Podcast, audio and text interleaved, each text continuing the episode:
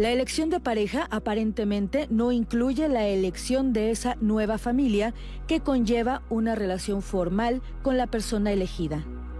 Muchas mujeres y hombres llegan a su nueva vida en pareja con la expectativa de ser bienvenidos por su núcleo familiar y social. Pero ¿qué pasa cuando no es así? ¿Cómo daña a la relación el rechazo de la familia? Cuando uno selecciona una pareja, eh, pues nunca viene la pareja sola. Siempre viene acompañada de toda una estructura familiar, una ideología, discursos morales, religiosos. Pero en el momento en que te enamoras de una persona, te enamoras también de un proceso de historia y memoria. Y que uno como pareja, si quiere ser no media naranja, sino compartir, tiene que conocer esa historia. Según el Censo de Población y Vivienda del 2020, en México, de cada 100 hogares familiares, 28 son ampliados, lo que significa que están compuestos por lo que se denomina familia nuclear, además de otros integrantes de la familia consanguínea y extendida, como abuelos, tías, primos y otros parientes con los que se comparte la vivienda y con los que hay que convivir, se desee o no. Hoy sabemos que la familia no es unilineal, no es única, sino que es diversa. Existen eh, tensiones y conflictos que surgen en los grupos familiares, las unidades domésticas, los hogares.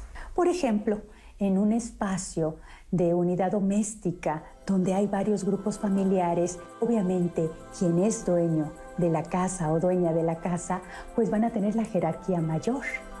Y las familias que se van anexando van a tener unas jerarquías que muchas veces entran en disputa. Las razones generalmente son económicas, aunque culturalmente estamos acostumbrados a mantenernos cercanos a la familia. ¿Cómo influye esto para decidir no separarnos de la casa de nuestros padres? Para que una pareja viva eh, dentro de otro grupo familiar por el espacio, habitualmente es por una estrategia económica, una estrategia de subsistencia o una estrategia también de cuidados al ver que los padres, los abuelos, los tíos son adultos mayores y que también quieren asumir y formar parte de ese núcleo familiar. Hoy, en Diálogos en Confianza, analicemos cómo es nuestra relación con la familia de nuestra pareja y cómo es nuestra familia en el trato que le da a las personas que comparten nuestra vida. ¿Somos equitativos? ¿Nos portamos de la misma manera con nuestros suegros que con nuestros padres?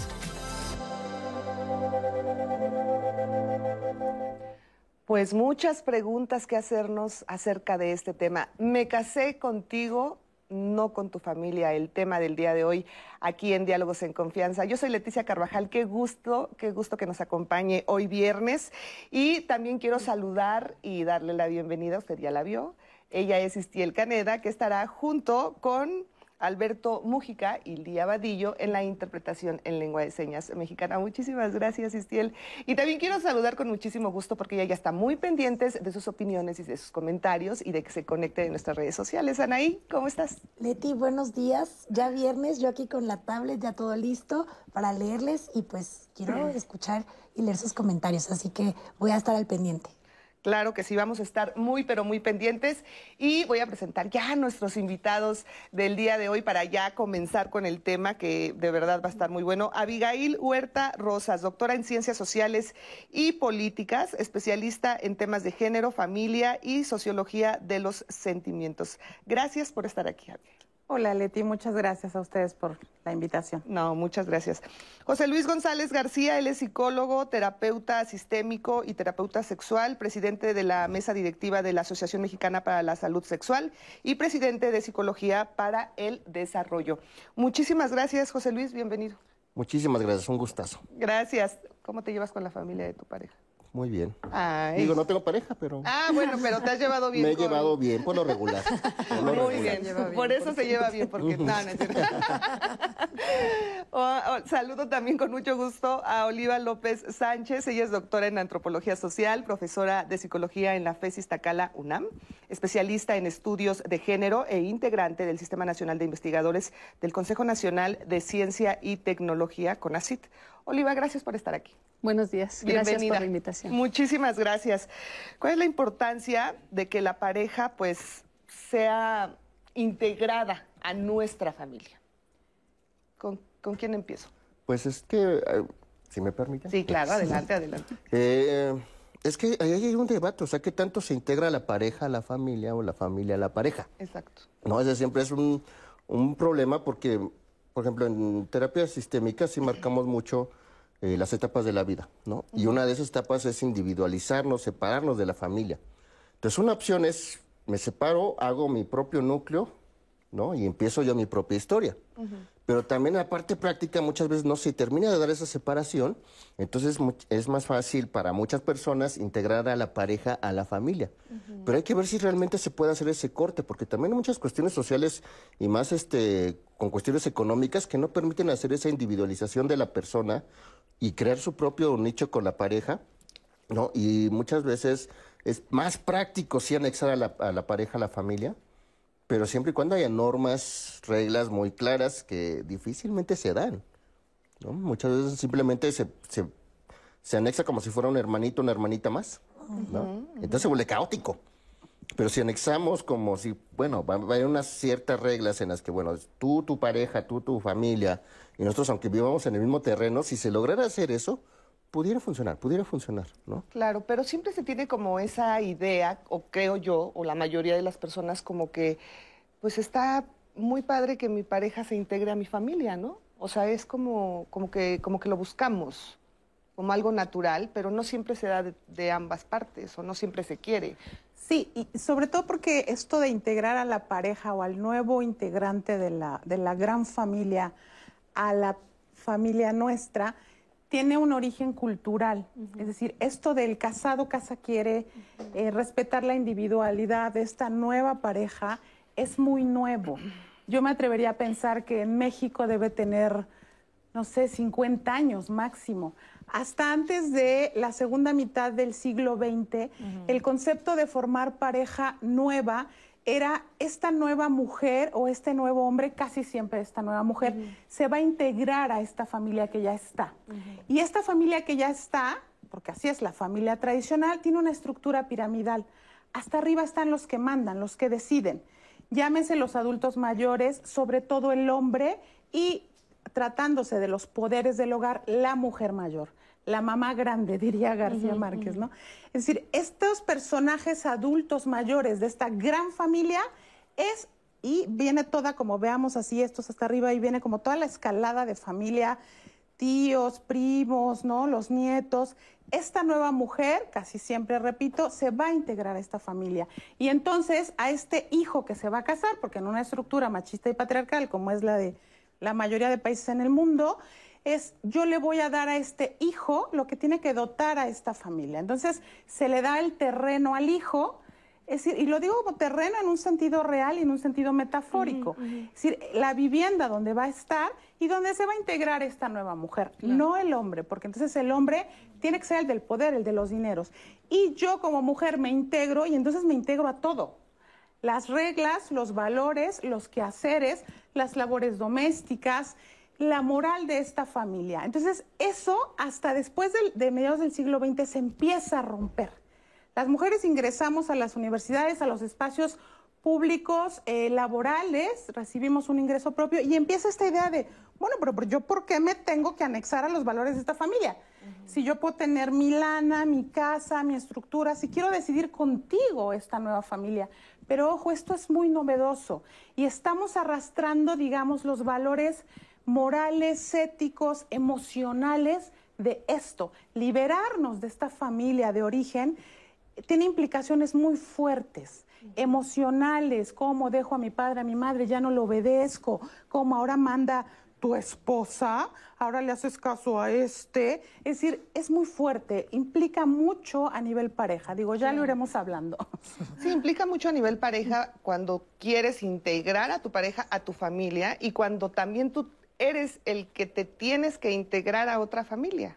¿no? Pero claro, yo creo que esa integración, como decía Abigail y lo que decía eh, en el video la experta también, eh, habla de toda una cultura. Es decir, yo creo que lo que pasa en las relaciones individuales, y lo hablo como antropóloga y ella como socióloga, es un pliegue de lo social. Es decir, no obedece estrictamente a cuestiones o decisiones individuales. También hay toda una carga cultural y social.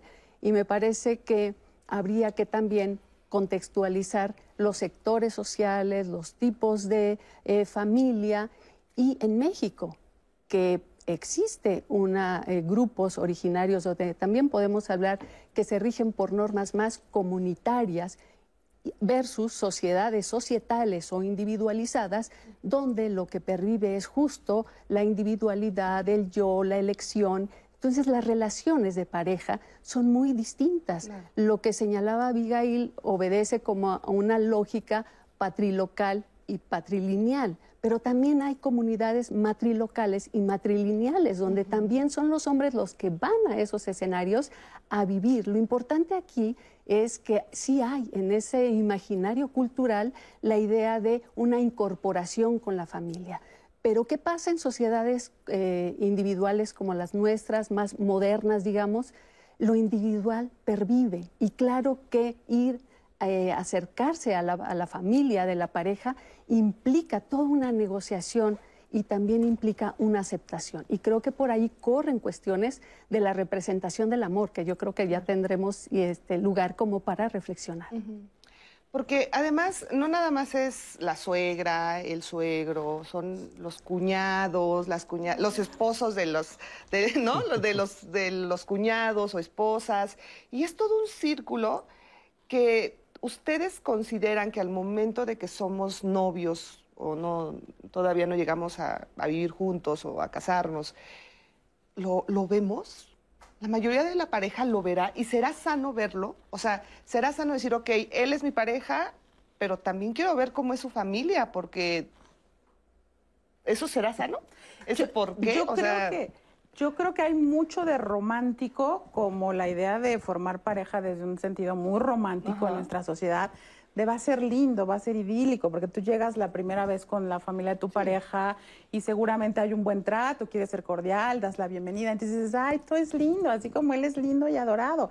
Y entonces después te das cuenta que cuando vives como con tu pareja no es lindo ni adorado. Hay mil cosas que hay que negociar, hay poderes, hay dineros, hay decisiones, hay vida cotidiana, quién barre, quién limpia, quién trapea, quién compra cosas. Y eso, eso se lleva a la familia extensa, ¿no? Pensemos en estas parejas que además con base en una necesidad eh, material muy concreta de tener que vivir con la familia este, ¿no? Te construyes arriba unos cuartitos o en el terreno te hacen un espacio y ahí vives y dices, uff, ya me ahorré los no sé cuántos millones cuesta un departamento en la Ciudad de México. Y entonces eso te lo, te lo están viendo. ¿Cuánto gasta? ¿Cómo lo gasta? Mira, es una desperdiciada. Ay, es una cochina. Ay, es una floja. Mira, este, claro, se ve que no trabaja, quiere que la mantenga. Se imagina estar bajo la mirada de esta familia que por obvias razones te va a estar observando como pareja nueva, entonces no puedes hacer una vida independiente. Dices, sí, yo me paro a las 12 del día y ese es mi problema. Entonces te enfrentas a eso cuando tienes que compartir esto y que no lo veías al principio, porque al principio llegabas y todo era miel sobre hojuelas, sí, claro, que venga tu novia y, y que cene en la Navidad con nosotros y después ya es pues a ver si lava los trastes, la mejor suegra del mundo, ¿no? Yo creo que se imponen también estos, eh, esta cultura de género por ampliarlo, así hacerlo muy amplio, porque Em, hay estudios súper interesantes en la línea más evolutiva, sociológica, antropológica, como para ver cuáles son los elementos por los cuales se guían las personas para elegir pareja y cómo influye la familia. Entonces es bien interesante porque hay una como existencia de ciertos valores que a pesar de que cambiemos y que seamos muy, muy modernos, en realidad no dejan de pervivir ideas muy conservadoras, como los roles muy tradicionales. Los hombres tienen que ser proveedores, tienen que ser eh, independientes, tienen que eh, ofrecer una condición de vida a las mujeres. Las mujeres, por el contrario, no dejan de seguir eh, siendo vistas como las que cuidan como las que colaboran y apoyan. Y entonces me parece que cómo se dan o cómo se van eh, materializando esas expectativas sociales que son morales, son afectivas, eh, son culturales, por supuesto que eh, intervienen en el tema de los conflictos. yo estoy hablando como antropóloga, también soy, he sido terapeuta, pero me parece que uno no puede entender la parte individual, la parte psíquica, si no entiendes que también tiene un irreductible social cultural al cual no puedes renunciar. Por supuesto. Entonces, ¿nos casamos con la pareja y con la familia? Yo creo que sí, yo creo que quien crea que no está en un error. Así es. totalmente. Vamos a ver qué nos respondieron en redes, porque justo hicimos esa pregunta. Vamos a, vamos a escuchar. Preguntamos en nuestras redes sociales si crees que al casarte lo haces solo con tu pareja y no con su familia. Y estos fueron algunos de los comentarios que recibimos. Carolina Díaz Durán con la pareja se adquiere el mayor compromiso, mas siempre estará la familia extensa, pero como esta frase lo dice, no es más importante que el mismo matrimonio. Valerie Mendoza, te casas con tu pareja, pero su familia viene a ser parte también de tu vida, en la medida que la pareja esté de acuerdo y lo permita, lo cual es más sano y muy diferente a decir, te casas con la familia de tu pareja. Lisbel Flores y te casas con todos. Catalina Díaz. Te casas con uno, pero ese uno trae todas las opiniones, costumbres, juicios, formas de ser, etcétera, etcétera, de una familia. Casarse es entrar en otra familia a ser parte de ella, te acepten o no. Gabriela Lilith. Solo con la pareja. Se puede llevar una relación cordial con la familia, pero hasta allí poner límites y a veces distancia es lo más sano. Ivonne Peña Puente. Se extiende tu familia. Habrá personas afines, otras no. Hay que enfocarse en las que sí. Janelli Jaimes. Creo que al casarse tu pareja será lo más importante, por lo que la familia pasa a ser secundarios y se les debe poner límites. Los lazos sanguíneos jamás van a desaparecer y también son los que muchas veces te apoyarán. Alma Viridiana Romero Ramírez. No te casas con la familia, pero pasa a ser parte de tu familia política.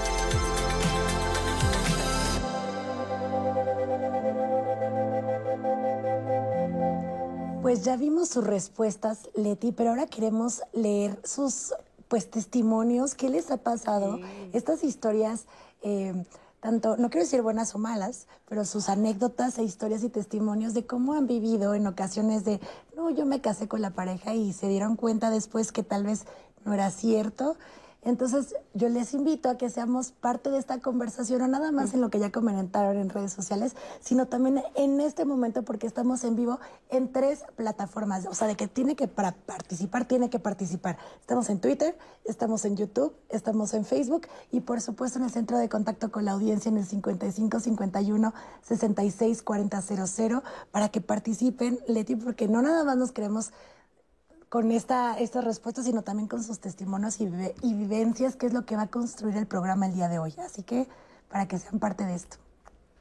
Así es, así es, Anaí. Y nos han llegado ya comentarios en Facebook, en Twitter, muy interesantes, cosa que agradecemos muchísimo. Y bueno, pues los leemos. ¿Tú me dices, Anaí? ¿Los leemos? Tenemos dos comentarios. Este de León. Empiezan a calentar motores en redes sociales, ya están despertando.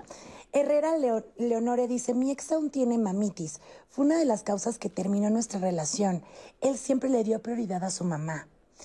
Ángeles dice, uno sí se casa indirectamente con la familia por añadidura, pero depende mucho de uno, depende mucho de uno qué tan importante o relevante es para la formación de la nueva familia. Lo importante es definir cada rol y respetar las decisiones y espacios. Pero definitivamente lo mejor es no juzgar a los familiares de las parejas. Dice Claudia, claro, cuando te casas, también te casas con la familia, es inevitable. Dice, yo soy una suegra muy cool, nos dice Guadalupe. No me meto con mis nueras, con que ellas quieran a mis hijos y mis, mis hijos sean felices, más que suficiente para mí. El respeto al derecho ajeno es la paz y nos manda una carita de tranquilidad. y tenemos uno más de Sara García que dice, no sé si mi caso tenga que ver porque mi pareja y yo no vivimos juntos ni él con su familia. Yo tengo parálisis cerebral infantil y en una reunión familiar su prima le dijo, decidiste escoger, debiste escoger una mujer completa, ni siquiera cocina. Mi pareja me dio mi lugar. Ella después se disculpó, pero decidimos tomar distancia con la familia. Otras situaciones, pero ya empiezan a compartirnos. Claro que sí, claro que sí. Muchas gracias a todos los que están participando y por supuesto estaremos leyendo todos, todos sus comentarios. ¿Podemos mantener un matrimonio, una relación de pareja alejados de la familia? ¿Se podrá? No, totalmente nunca, nunca, no. Lo que sí muchas veces se recomienda es hasta dónde. Porque si te casas con la pareja, pero obviamente viene de, una, un contexto familiar. O sea, te casas con tu pareja que incluye su familia y se casan contigo que incluye tu familia. Ahora, lo que siempre se busca de, digamos, más sano, por así decirlo, es hasta dónde actúa tu familia, actúas con tu familia y hasta dónde no. Y eso cada pareja lo tiene que ir estableciendo de manera, pues, lo más clara posible, ¿no? Que ya sabes que ese es un problema por lo regular, hablar claramente las cosas, claro. que parecería muy obvio, ¿no? Entonces decir, ok, ¿hasta dónde va, a establecer mi, mi pareja una relación con su familia? ¿Hasta dónde nos invade? Que ese es un problema siempre muy serio. Como decían ahorita, ¿no? La mamitis, oye, pues qué persona tan responsable. A lo mejor hasta me enamoré porque dije, si se lleva bien con su mamá es que sabe tratar a las mujeres, ¿no? Que es como un mito muy común, ¿no? Pero termina viendo cuál es el problema, los límites. Y esa es una, una cosa muy seria que tenemos que ver en cualquier dinámica ya sea de familia o de pareja. ¿Cuáles son los límites que vamos a establecerle? Porque no es de corta con tu pare con tu familia para estar conmigo, ¿no? Y también eso de terminar de meternos totalmente hasta allá en, tu familia y soy un hermanito o una hermanita más tampoco es sano. Siempre ha habido esta parte de emocionalmente sentirnos a una distancia sana. Claro. Y eso se tiene que platicar con la pareja en el momento. José Luis, ah, es, a, lo que iba, porque pues, se oye bien padre, ¿no? Establecer límites y hablarlo y que se lleve a cabo y pero en el día a día es muy difícil, ¿no? o sea, el día a día es otra cosa, ¿no? ¿Y cómo entonces podríamos llegar a esa relación sana donde la familia no sea un tema de, enojo con tu pareja?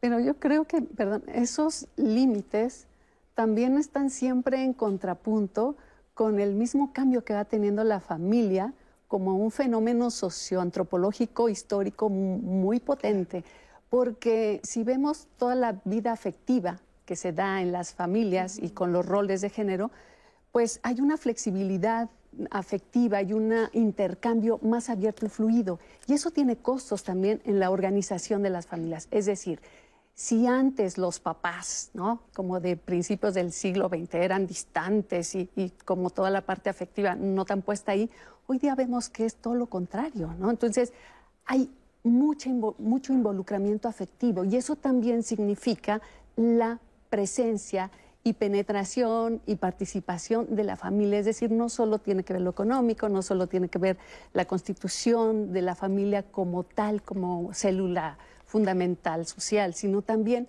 el flujo y la educación sentimental que va acompañando y que eso permite, porque se vuelve permisivo del involucramiento de muchos miembros de la familia en la pareja. Claro. Lo que, Sabes que está muy presente las carencias al interior de nuestra estructura familiar. Las carencias afectivas es el, el pan nuestro de cada día nuestras familias. Y muchas de esas carencias, hombres y mujeres, sobre todo mujeres en la línea materna, quieren cubrirlas o suplirlas por medio de los hijos. Entonces, hay, hay, esto que llamamos la familia muégano, es decir, el hijo que me cuida, el que lleva a todos, la hija que se encarga de hacer los pagos, pues tu hermana, tu hermano es el que hace, ¿no? Siempre este personaje que es el que ayuda, el que salva, el que palea las carencias, no solo económicas, sobre todo emocionales, aunque no se dice, porque de emociones no se habla. Eh, ¿Qué pasa cuando este hijo o hija se casa?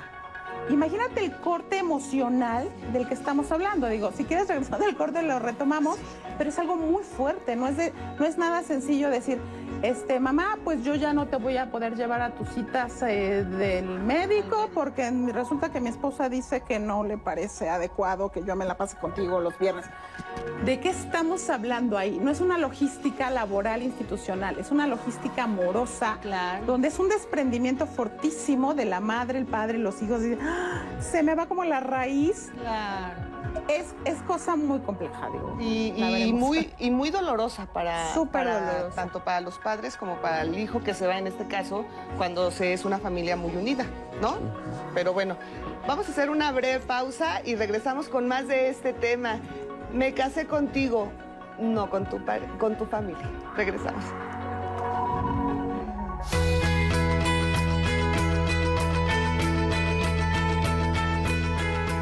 Cuando una pareja tiene planes a futuro, aparecen nuevas relaciones familiares, por lo que la familia extendida se puede convertir en un aliado que protege a la pareja o en un elemento que puede ser la causa de separación.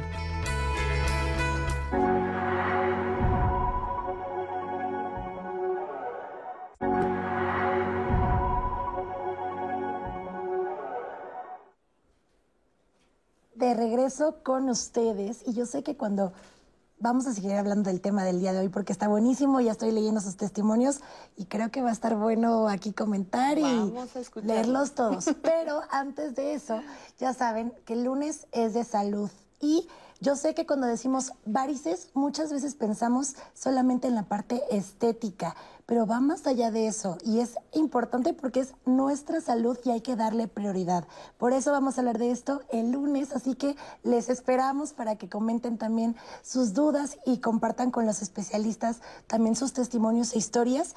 Las varices van más allá de lo estético, así que les esperamos. Y de los comentarios del día de hoy, sigo leyendo aquí en vivo, pero de los que ustedes ya comentaron hace ratito en Twitter, el usuario arroba carlos de 62 dice, creo que este punto no lo tomas en cuenta al inicio. A través del tiempo te vas dando cuenta de que existe buena relación de la pareja con su familia. Hay psicólogos que te recomiendan, tu pasado a nadie se lo cuentes, dice entre comillas. ¿Qué tan importante será ver qué parte sí puedes contarle a tu pareja y también sobre tu familia? En Facebook tenemos este, a mí me tocó en la segunda pareja, su familia muy tradicional. Al principio me recibían bien porque contribuía en los festejos, desayuno y cuando nos juntamos dejé de darles y ya no les gustaba porque eran muy abusivos en las fiestas. Teníamos que cooperar demasiado y ellos invitaban a muchas personas. Nosotros solo éramos dos y de ahí la relación fue mal. Me ignoraban en las fiestas y reuniones hasta que dejaron de invitarnos y a él le reclamaban textual, tú que eres muy canijo, ahora la dejas que te manden y que te sangoloteen. Hace año y medio me separé por dos cosas más aparte, por su familia.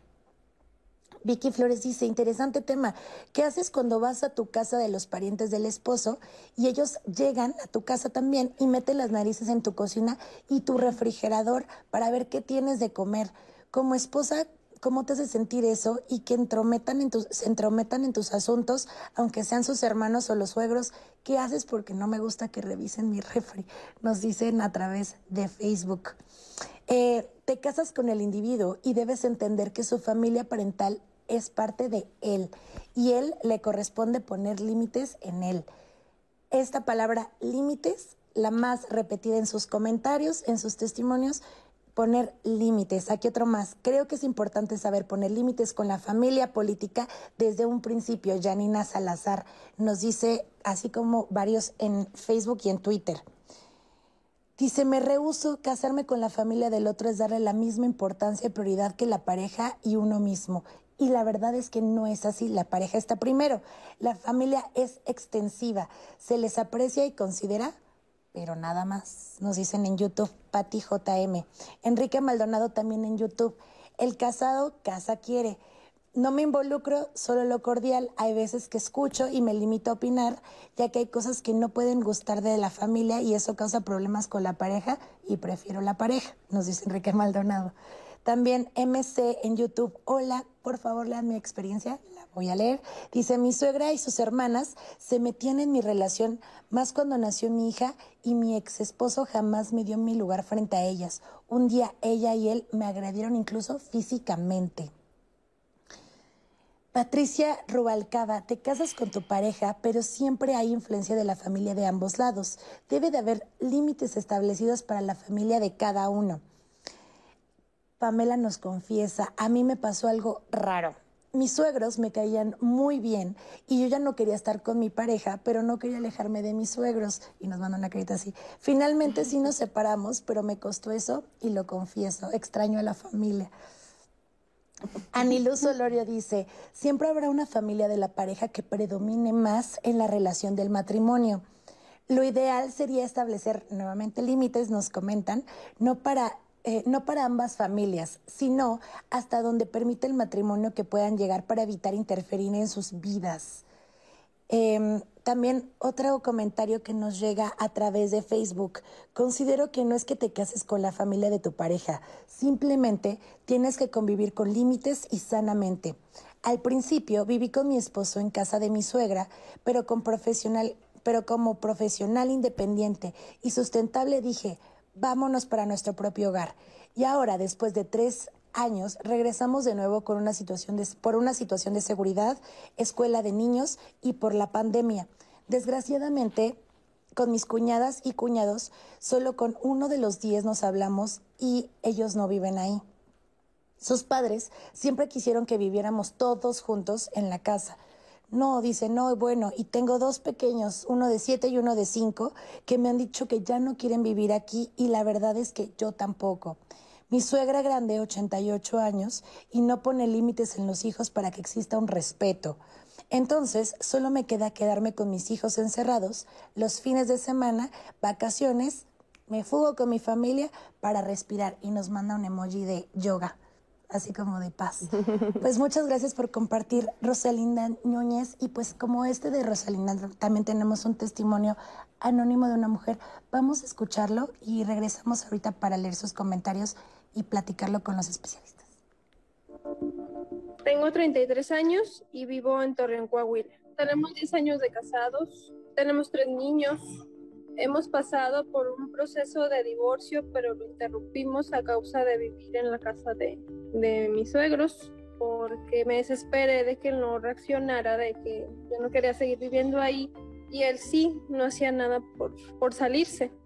Pues las razones por las cuales yo viví, eh, inicié a vivir en la casa de mis suegros fueron diversas, digamos que fue la casa que tuvimos de momento para estar, que, que quedamos de acuerdo que iba a ser de momento pero pues sí, de, ese momento se pasó a años. Yo estaba muy cómoda con la, con la decisión de estar en ese momento con su, en la casa de sus, de sus papás porque pues ellos siempre me han querido mucho, entonces pues estaba tranquila de estar en un lugar donde estuviera en paz y aparte pues también estaba embarazada y necesitaba un lugar tranquilo para pasarme el resto de mi embarazo. Pues los principales problemas que tuvimos eh, de estar en la casa de mis suegros fue que el hecho no tener privacidad, tener un solo baño pues para siete personas está pesado. Tener una sola cocina, el, que, el hecho de yo querer cocinar y no poder hacer lo que yo quisiera porque pues está ocupada la cocina. Cuando llegaba su familia, pues a veces yo no tenía ganas de, de estar. También por cosas mías, porque yo no tenía mi familia, nunca la he tenido, entonces yo sentía feo y estaban ahí ellos, sus hermanas, mis cuñados y era pesado para mí estar conviviendo y pues yo no tenía dónde más irme, entonces sí también fue como, que no tener mi propio espacio, mi propio cuarto, mi propio baño, mi propia cocina, fue así como muy pesado, entonces yo empecé a tener muchos problemas con él por eso. Y yo quería salirme y hacía por salirme y me hacían regresarme otra vez a donde mismo. Y pues, entonces empecé el proceso de divorcio, a asesorarme legalmente y todo. Se lo comenté, se molestó, se hizo como que no, no le dije nada Entonces fue cuando yo me inicié y, y entonces tuve que rentar un departamento, comprar mis muebles con lo ahorrado que yo tenía. Pero él se dio cuenta y pues ahí se iniciaron los problemas más feos. Eh, las, las, opiniones de su familia, así como de, de mi familia, en, en, especial mi mamá, nos hacían sentir muy inseguros porque nos decían que no íbamos a poder solos. Entonces a él lo paralizaba el miedo de tener tanta responsabilidad y no poder mantenernos. Actualmente estamos viviendo ya en nuestra casa, eh, ya con nuestras propias responsabilidades, los dos trabajamos, estamos muy contentos y ya desistimos el divorcio, ya que pues ya vivimos en nuestro propio espacio y, y eso afectaba bastante. El hecho de vivir con mi suegra siempre afectó bastante y ahorita ya que tenemos nuestro espacio, pues estamos más tranquilos y pues se puede decir que felices. Muchísimas gracias, gracias por este testimonio tan interesante porque pues sí te va narrando pues todo lo que se, se puede vivir uh -huh. cuando vives en, en casa de, de, la familia de tu sí. pareja, ¿no? Escuchábamos al inicio en la cápsula que decían que de cada 100 parejas, una encuesta del INEGI, de cada 100 familias, 28 uh -huh. pues, viven, ¿no? Todos juntos, ¿no? O sea, todos ahí. Eh, pues sí, porque a veces no se tiene la capacidad de, de, de de rentar, de comprarte otra casa. O sea, hay que ser también consci conscientes de que no siempre se tiene la capacidad. Y sucede lo que escuchábamos, uh -huh. ¿no? Hace un momento. Uh -huh. Pero también algo que me llamó muchísimo la atención, y es a lo que voy también, porque conecta mucho con los comentarios que uh -huh. nos ha leído Anaí, acerca de poner límites. Ella puso un límite y dijo, ok, yo ya no puedo, me voy, me divorcio de ti, si no quieres salirte ahí te quedas, yo me salgo. Y a partir de eso, pues puso un límite. ¿No? Y, y, las cosas ahora ya funcionan porque lograron salirse de su casa. La importancia de poner límites. De repente escuchamos la palabra y pareciera como que es, como que es fuerte, un límite, ¿no? O sea, pero ¿cuál es la importancia justo de estos límites? Es algo básico, ¿no? De, en la vida, uh -huh. tanto a nivel individual, de pareja familiar, saber poner límites. Ahora sí, no siempre nos enseñan a hacerlo. Exacto. Ese es el problema, ¿no? Porque es como les decía al principio, también tiene que ver mucho con la conciencia de que yo soy un ser individual. Desde que ya tengo yo la conciencia de que yo soy aparte de mi familia, yo soy aparte de mi pareja, que yo no soy una extensión de mis padres, desde ahí yo entiendo mis necesidades, independiente del contexto cultural. En cualquier contexto cultural, si yo todo logro esa decisión, ese corte a cierto grado, ¿no? Ya empiezo yo a entender qué necesito yo y puedo ver qué necesitan los demás. Y de ahí yo ya puedo entender cuáles son los límites que yo necesito primero para mí. Y el problema, por ejemplo, como lo que decíamos ahorita, de que por lo regular a lo largo de la historia la pareja eh, no ha sido como un, un, ente totalmente independiente de las familias, uh -huh. sino más bien a quien se le hereda todo y tienes que darle seguimiento a todos los mandatos familiares históricos. Uh -huh, uh -huh. Entonces no te dejan mucha, mucha opción, o no nos dejaban, mucha opción de poner límites. Claro. ¿no? Pero si ahora que más recientemente ya decimos, sabes que si eres una parte individual, puede que vivas en la misma casa que nosotros, pero entendemos que eres algo individual. Claro.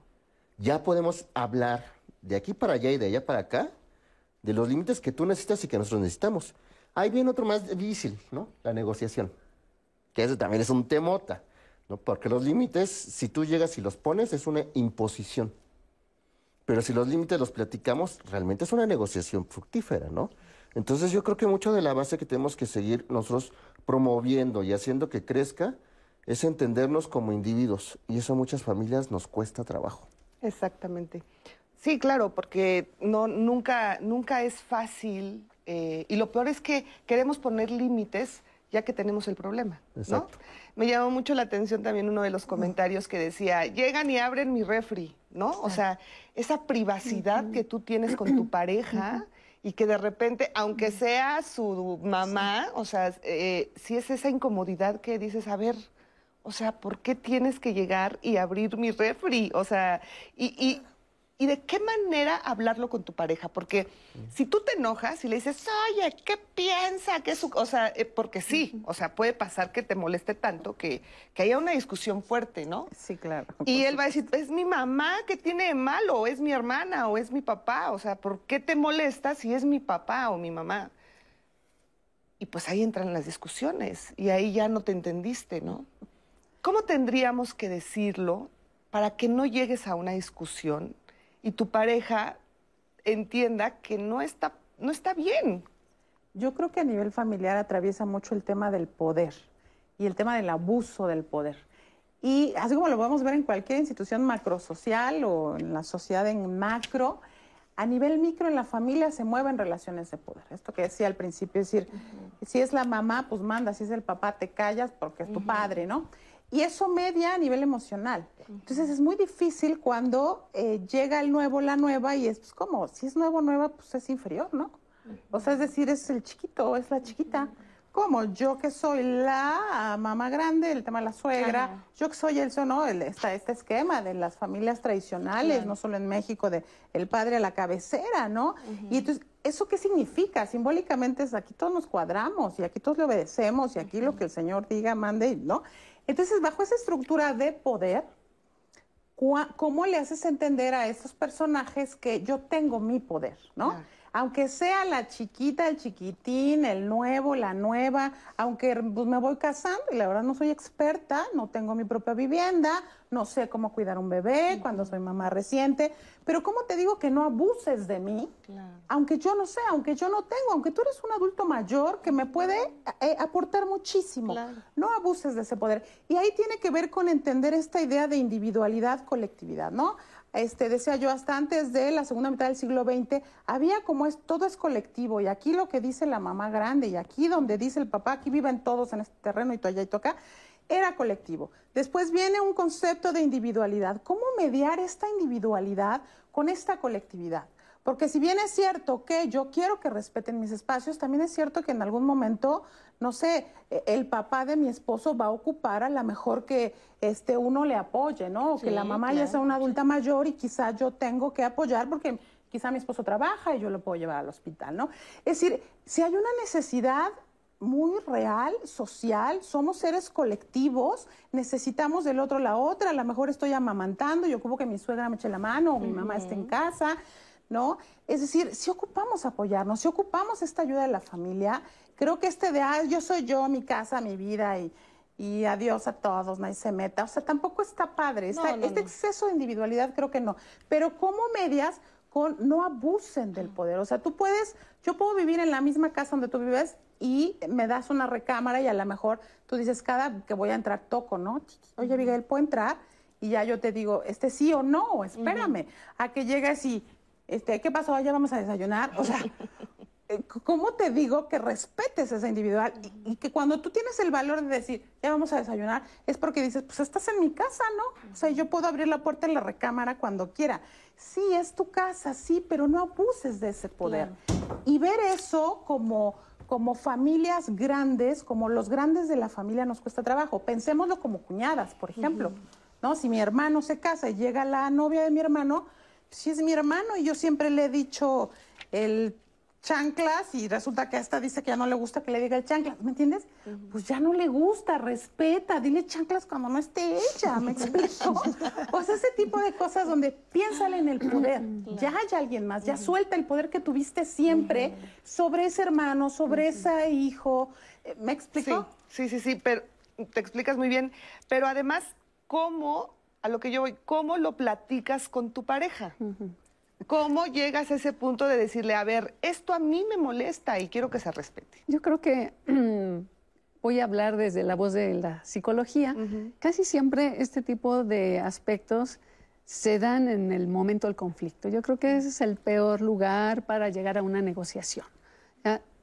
Siempre hay que buscar el lugar del no conflicto, porque ese es un tema de tensión permanente que a veces estemos en la luna de miel y que ya lo olvidamos, que lo minimizamos, no significa que no exista el conflicto. Entonces habría que negociarlo justo cuando no hay esa tensión, darse un espacio donde esa, esa jerarquía y ese poder pueda ser mucho más horizontal y no tan asimétrico. Y eso se incrementa cuando está el incendiado el tema. Entonces yo creo que el peor momento para hablar de eso es cuando uno está enojado.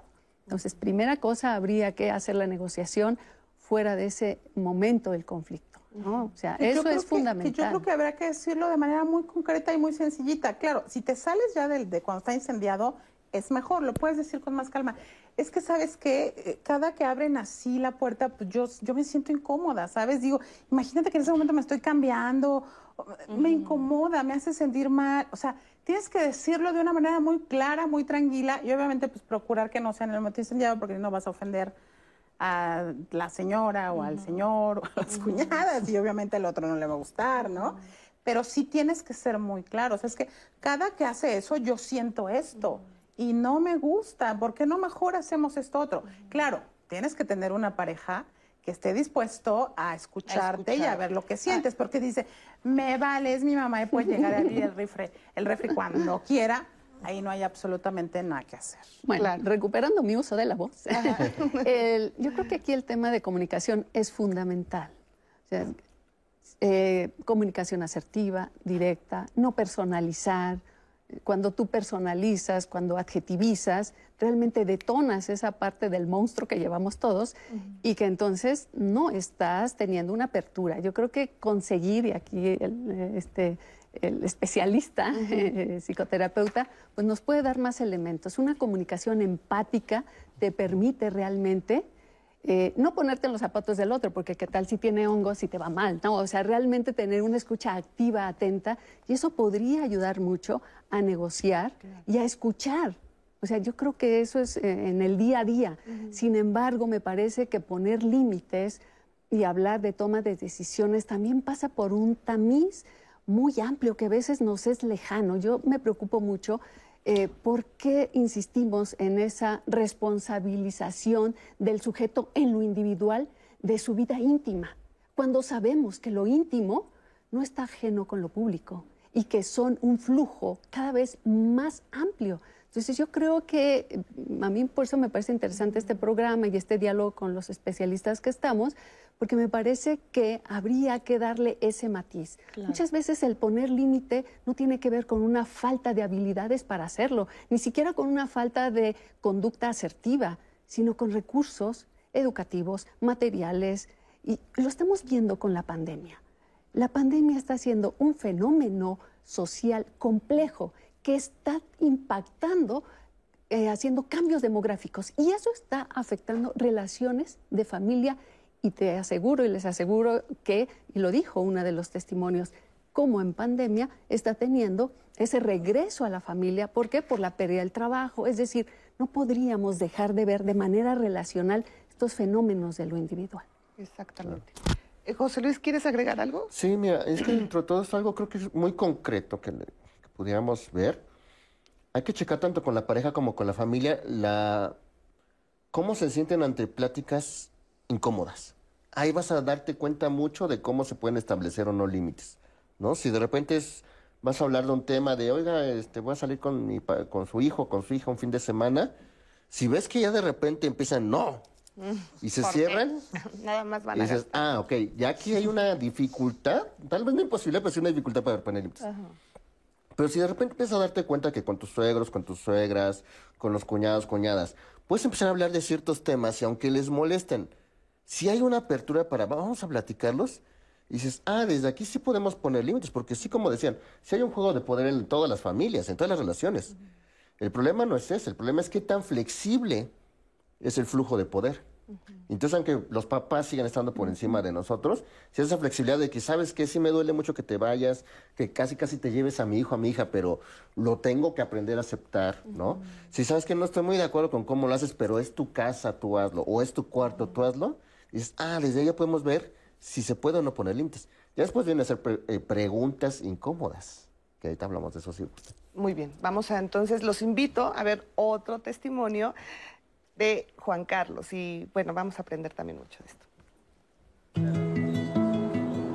Eh, tengo 29 años todavía y tengo viviendo con mis suegros aproximadamente 10, 12 años.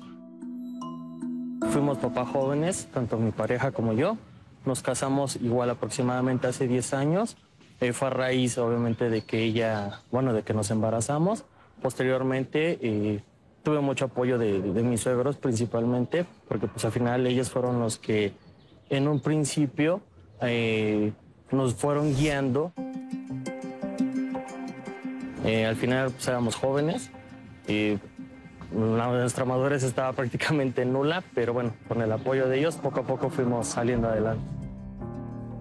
Yo tengo de conocer a mi esposa 15 años. Siempre nos me abrieron las puertas de su casa desde el día uno. Em, en ese tiempo yo trabajaba, estudiaba, pues para mí era un poquito más complejo y por ello que ellos tomaron como la, la decisión, por así decirlo, de, de decirnos, ¿saben qué? Aquí está el apoyo, nosotros se los podemos brindar. Eh, nos hicieron mucho, mucho énfasis en que nosotros teníamos que salir adelante. Eh, cuando uno se casa, pues igual uno también se casa con la familia, porque pues la convivencia, como es en mi caso, pues es, es el día al día. Ahí en la casa donde, donde actualmente vivimos, nosotros tenemos nuestros cuartos separados y en este caso mi suegro, que es la persona con la que ahorita vivimos, es este tiene su, su cuarto por aparte, por así decirlo. Solo compartimos lo que es este eh, comedor, cocina, sala, es lo único. Han habido muy pocos conflictos, la mayoría siempre los platicamos en pareja y ella en un principio es la que toma como la batuta de decir, a ver, yo voy a hablar por esto, esto y el otro. Todo se ha prestado y tanto ellos como nosotros siempre hemos tenido esa, digamos, facilidad para poder solventar todos y cada uno de los problemas. Eh, desafortunadamente, lo, el único problema así como grande eh, fue la separación de mis suegros, pero pues bueno, es un caso aparte a lo largo del tiempo, pues fui mejorando, fueron mejorando mis ingresos y pues bueno, ya hoy en día eh, ha sido recíproco de mi parte y ahora soy yo el que carga con todos esos gastos y quizá no del todo, pero pues sí nos, nos apoyamos mutuamente cuando es necesario, salvo, pues bueno, alguna eventualidad que pudiera ocurrir por ahí, pero de ahí en fuera pues siempre hemos, hemos estado tanto el uno para el otro. Pues sí, este caso de Juan Carlos nos enseña muchísimo porque este es un claro ejemplo de que la familia también pues te ayuda y es una muestra también como pues el agradecimiento que existe y la comprensión y la armonía que se vive. Digo, no creo que todo sea perfecto, pero al final como que prevalece ese equilibrio y, y ese amor, ¿no? Entre familia, pareja y comprensión. Entonces, pues tampoco es así como que todo es malo, ¿no? O sea, también existe muchísima gente que se lleva muy bien con la familia de su pareja y que es súper sano también para la relación, ¿no? Y que yo creo que sobre todo muchas parejas jóvenes ahorita se están enfrentando a ese gran dilema en el sentido de aprovechar, digamos, la vivienda que ellos ya tenían, eso está muy padre. Ahora hombres y mujeres, pues la mayor parte trabajan, trabajamos, y entonces de pronto la suegra o tu mamá pues te echa la mano en cuidar a los nietos, ¿no? hay, hay suegras, este, súper que apoyan, ¿no? Mamás que apoyan en el de, claro, tú no te preocupes, tú llega, baño a los niños, mira, ya compré las tortillas, ya. Por supuesto que te habla de una solidaridad maravillosa, donde la familia extensa y política acaba siendo tu familia. El punto, repites, no caigamos en el abuso de poder, tampoco como no era como hija de pues, mi mamá ya es como mi empleada del hogar sin, sin salario, ¿no? No, no, no, todo tiene límites y tiene que haber un equilibrio, ¿no? O sea, tiene que haber siempre un equilibrio para que no exista, obviamente, pues, este abuso de poder, de que también que se convierta, como bien lo dices, en ya casi casi la obligación de los abuelos, ¿no? Pero, pues, obviamente, siempre, siempre tiene que existir los límites. Anaí, ¿nos despedimos? Bueno, vamos al corte más bien. Nos, despedimos de este bloque con algún comentario. Sí, dice eh, Darieli Torres, romper cadenas, poner límites con amor y distancia, por algo existen los dichos, la familia y el sol entre más lejos mejor, el muerto y el arrimado a los tres días apesta, eh, el casado...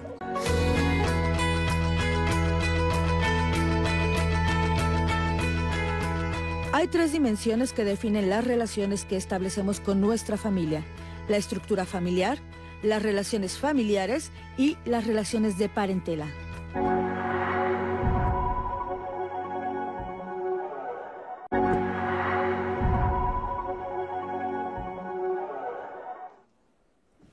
Listísimas y listísimos para más comentarios porque voy a decirle a Leti que me pare a la producción también porque ya tengo muchos comentarios. No, hay que, leerlos, es muy importante. Pero antes de eso, estamos hablando con los especialistas sobre esta, este diálogo, estos acuerdos en pareja y quiero poner algo más en la mesa que vamos a hablar, Leti y yo, los especialistas, el siguiente viernes, que es el tema del dinero, de los dineros. Yo creo que es algo que no se cometa tanto en pareja y que también finalmente es súper importante para nuestra convivencia, el costo de la vida en pareja. Ahorita estamos hablando de que tal vez la vivienda pues puede ser ya de manera distinta porque no son los mismos tiempos que antes y pues ya todo es irreal. El comprarse un departamento, vivir separados, el, el súper, que los gastos como nos dividimos, es una conversación que pocos tenemos y que pocos queremos tener, pero que se tiene que hacer Vamos a tener todas las herramientas en el siguiente viernes, así que no se lo pueden perder. El costo de la vida en pareja. Y ahora sí tengo una llamada aquí de Mario, que también les invito a que nos marquen al teléfono que siempre aparece en la pantalla. Tengo una pareja desde hace ocho años. Me llevo bien con la familia, pero el problema son los hijos. No tienen un control, no respetan nada y le digo que si no les va a decir nada y me contesta que no les quiere decir nada porque no quiere tener problemas con ellos. Ahorita tenemos tres días que nos peleamos y nos separamos. Ella me dice que les va a poner un alto, pero no sé si ella tiene la razón por no decirles nada. Yo no tengo nada en contra de ellos, pero los límites nos vuelven a poner esta palabra.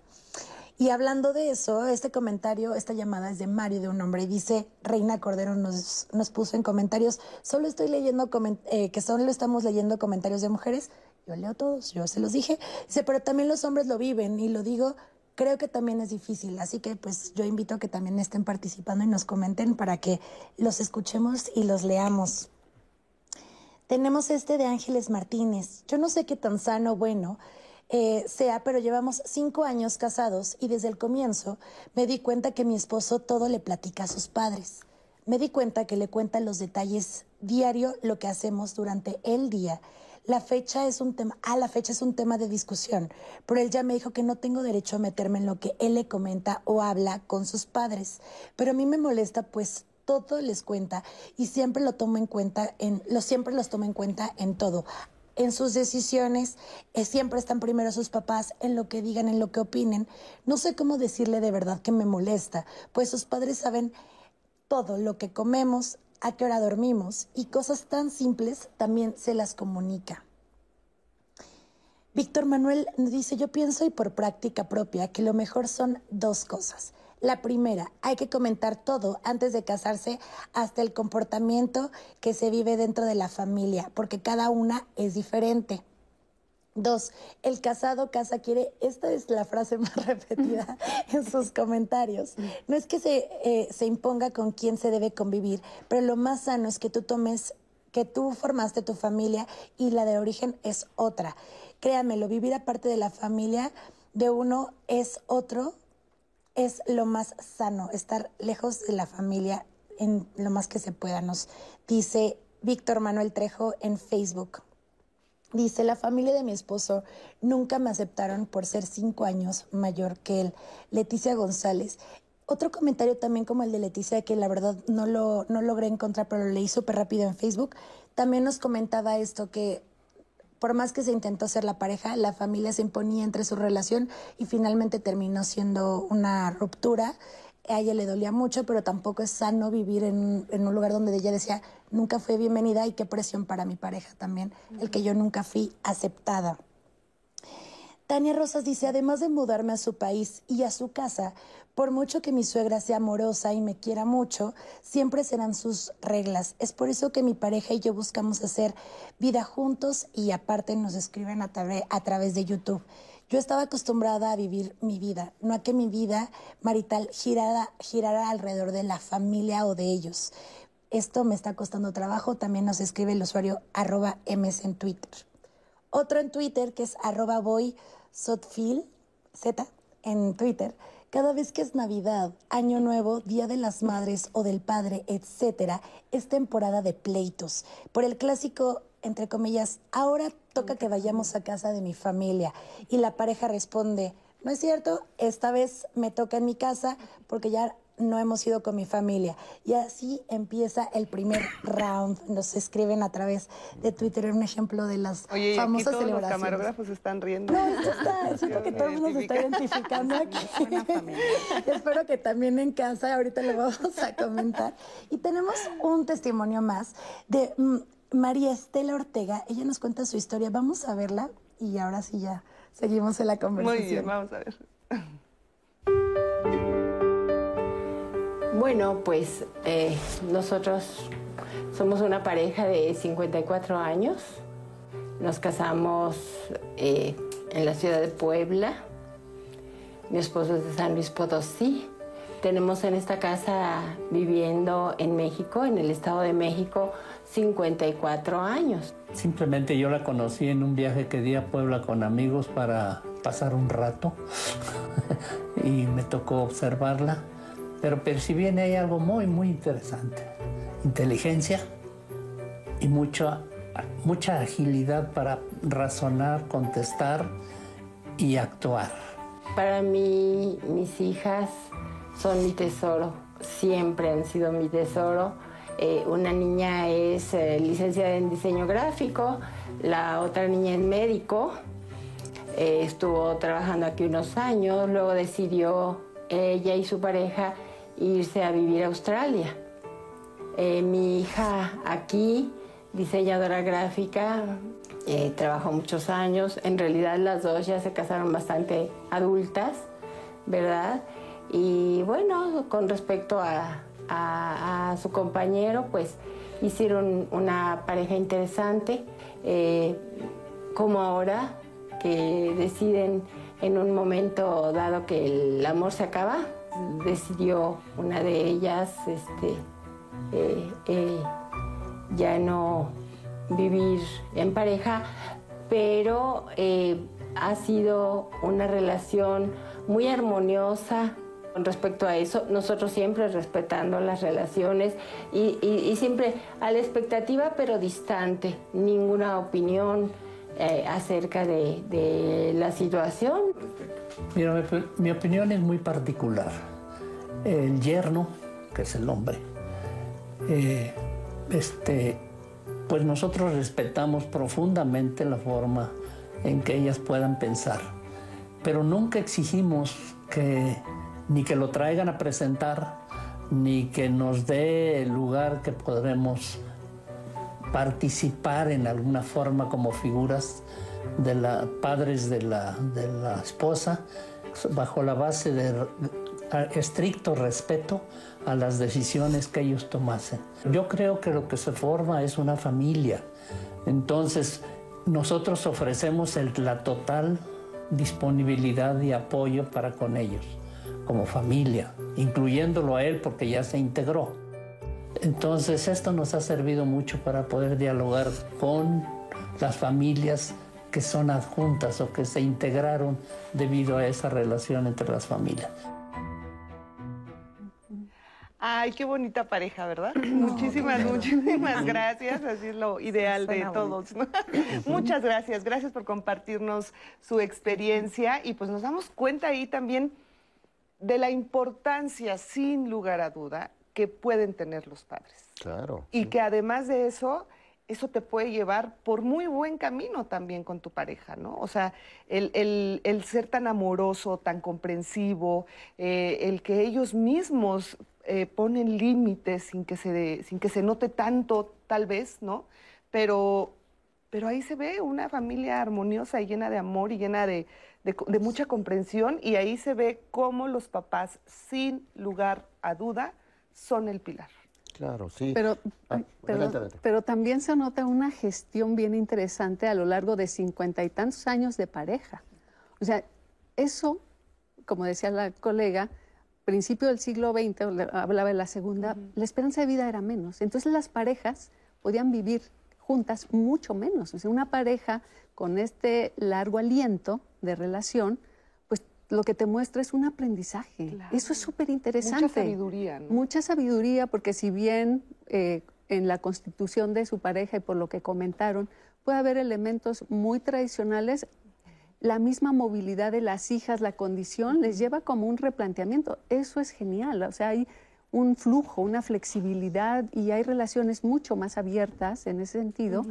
Y no deja de ser también la familia esa red social. O sea, en la medida que eh, hablábamos con este concepto de parejas muégano, ¿no? Y a veces nada más se ve la parte negativa, pero realmente son el sustento de muchas cosas. El tema de la salud, del cuidado, o sea, compensan lo que muchas veces la política pública de los países como el nuestro no ofrece. Entonces ahí está ese soporte. Y además también la importancia, bueno, ustedes son los especialistas y si estoy, yo obviamente hablo y digo las cosas y puedo estar equivocada, pero la importancia de hablarlo antes con tu pareja, ¿no? O sea, de, decir, a ver, yo sí vengo de una familia muégano, si es el caso, ¿no? O sea, yo sí estoy muy apegada a mis padres y esto me causa mucho pues mucho, mucho amor o, para mí me hace feliz estar con ellos, ¿no? Y, llegar a esos acuerdos de, oye, pues sí, tal vez pues que vamos a hacerlo de esta manera porque necesitamos nuestro espacio, pero, o sea, tener esta comunicación antes es lo ideal, José Luis. Sí, o sea, siempre hay que buscar hablar antes de los problemas, ¿no? Ahora dicen, pues, ¿cómo vas a ver si va a ser problema o no? O sea, la, la base de todo esto es hablar de todo. Así de fácil. Exacto hablar de todo. Y es un hábito que no tenemos. ¿No? ¿Por qué? Porque tenemos, tendemos a hablar de lo que quiere que hable el grupo. ¿no? Entonces, si el grupo me acepta, lo hablo. Si no lo acepta, no lo hablo. Y es un problema que tenemos en a todos los niveles. Entonces, ¿qué hacer aquí para hablar antes de? Y voy a volver a caer en este punto de la individualización. Porque tú te vas a sentir también muy libre de hablar si ves que aceptan la individualización. Por ejemplo, en los últimos dos casos que pusiéramos aquí, habla de familias que aceptan la individualización, ¿no? Uno que dice el papá, ¿sabes qué? No nos vamos a meter, si no quieres presentarlo, eres individuo, ¿no? Otro que dice, ah, ¿sabes qué? los suegros nos apoyaron y ahora con el tiempo fui creciendo. Nos aceptaron como individuo, aunque venía un apoyo, ayudaron en ese proceso de individualización y de independencia económica. Pero, ¿qué nos dicen estos dos? Se nota que hablaron de todo un poco antes de. Porque ese no fue como que un tema de que, a ver, ¿qué, nos toca? Y vamos a hablar de que, no, no, no. Un día hablando casualmente, llegó el papá y dijo, a mí no me presentan a sus parejas si no quieren, ¿no? Eso puede venir de los papás o puede venir de mí como, como hijo o hija, ¿no? Entonces hay que ir anticipando cuáles son los temas que más nos conviene ir abriendo de acuerdo a cómo nos vamos conociendo. Así es. Ahora también ah, nos llegó un comentario de, de una persona que decía, me molesta mucho que que le dice todo a sus papás, les, todo les está contando. Y me hizo recordar mucho a mi mamá cuando me fui a vivir con mi pareja y me dijo, hija, cuando tú te vayas, tú te pelees con tu pareja, no me vengas a decir. Vas a tener siempre todo mi apoyo, pero no me digas cada detalle, porque entonces yo me voy a enojar con él. y vas a hacer que nuestra relación esté en pique. Entonces, si te estás enojando porque se cayó el florero y me vienes a decir que él lo tiró, pues no, no me lo cuentes, ¿no? Entonces arregla tú tus problemas y ya. Y ya si es algo grave, hija, siempre vas a tener todo mi apoyo, ¿no? Entonces, e, es esa parte de decir, pues, ¿qué tanto te puede, puede ser incómodo que, tú lo hables todo con tu familia para tu pareja? Lo que, yo creo que lo que habría que preguntarle a esta persona que, bueno, no nos, no nos escribe la pareja, es por qué tiene la necesidad de contarle todo, a sus papás. En todo caso, que va a terapia, no sé. Vamos, yo creo que entre más dependas de los otros, eso va a tener un costo. Y si los otros son la familia de tu pareja o tu familia y tú estás en aras de formar una nueva familia, eso va a tener un costo. Cuando tú eres independiente, eres individuo, económicamente, emocionalmente, estructuralmente, educativamente, si tú tienes en la cabeza lo que quieres formar de tu, o sea, decir, yo sí, yo imagino que si tengo hijos, yo quisiera amamantar a mis hijos, ay no, yo no quisiera amamantarlos. Esa es mi construcción eh, educativa en torno a mis hijos. Yo quisiera vivir en tal, yo quisiera, entonces te armas eso y tratas de ir por ello en un sentido de madurez, de independencia, de autosuficiencia y de coherencia.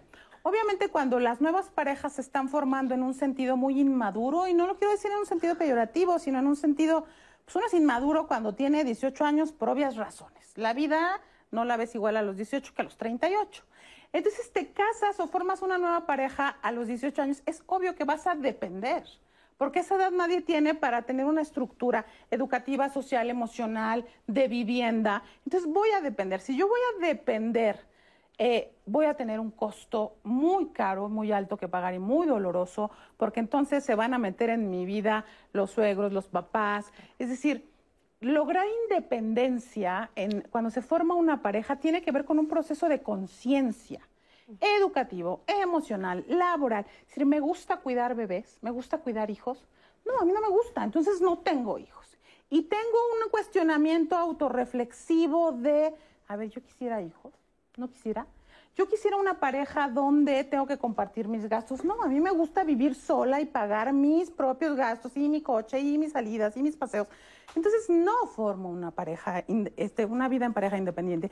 Es decir, yo invitaría a las personas que nos escuchan a que se cuestionen qué quieren para sí. Y por desgracia, nuestra familia tradicional mexicana no formamos a nuestros hijos y a nuestras hijas para esa, esa independencia. Pruébate, cálate saca tus alitas, ve qué quieres, ve qué te gusta. Es no, es la mamá cuidando, el papá proveyendo, es claro, hasta que se case, no, ¿por qué no mejor que viva solo un tiempo, por ejemplo, y que vea qué quiere, qué le gusta? La familia tradicional mexicana es depende, depende, depende. El chavo o la chava nunca se conoce forma pareja, ya yo no sabía que iba a extrañar a, mi casa hasta que me salí, me la pasé chillando ocho meses. Entonces ya lo vi hasta que me salí y dije, ah, híjole, me dolió mucho. Pues sí, pero hasta que lo viví. Hasta antes yo podía decir, ah, yo soy muy sabrosita y yo puedo. No, tienes un bebé y te da depresión postparto y dices, mamá, por favor, venme a cuidar al bebé porque lo último que quiero es atender a este nuevo ser humano. O sea, vas a depender. Sí, emocionalmente estabas inmaduro, estabas sonso, creías que la vida era tu salario y que lo gastabas en tu celular, tu coche. No, mijito, cuando te casas, en la vida se paga renta, se paga despensa, se paga... O sea, eso hay que decirlo, hay que hablarlo con los chavos y también como papás nuevos, modernos, digamos, decir, oigan, chicos, pónganse las pilas. También hay mucha incoherencia con los chavos. O sea, quieren que les hagan, quieren que les cuiden, quieren que les cuiden a los bebés, que los recojan de la escuela, que los lleven, y que pero no que no se meta en mi vida.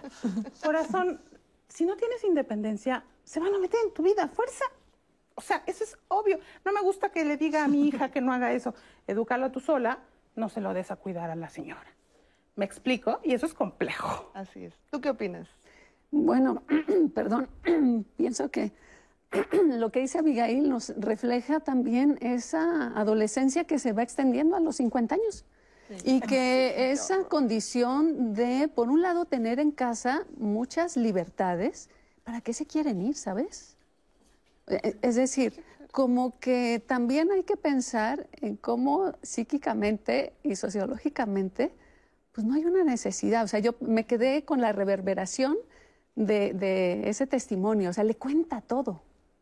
Psicológicamente podemos decir, es una falta de seguridad, es un Edipo no resuelto, lo que quieras, pero sociológica y antropológicamente también nos habla de que seguramente, ¿no? este, y con el riesgo de sobreinterpretar, pues que son hombres, ¿no? personas, en este caso hablaba de un, de un hombre, pues que pasó mucho tiempo seguramente ahí en, casa. Entonces también se establecen vínculos, no solo psíquicos, también psicosociales, de esa dependencia y de esa necesidad de fortalecerse. Y es que desde niños también nos inyectan ese, ese virus del fracaso. Si no lo consultas con tus papás, te puedes equivocar. Siempre tienes que tener ese referente. Esa autonomía no se da. Y, eso es eh, histórico, ¿sabes? Esa autorización, casi. Esa autorización, y eso es histórico. O sea, no tenemos constituida una autonomía basado en ese sujeto. Siempre es muy tutelar. Entonces siempre estás pensando en que alguien te valide lo que estás haciendo.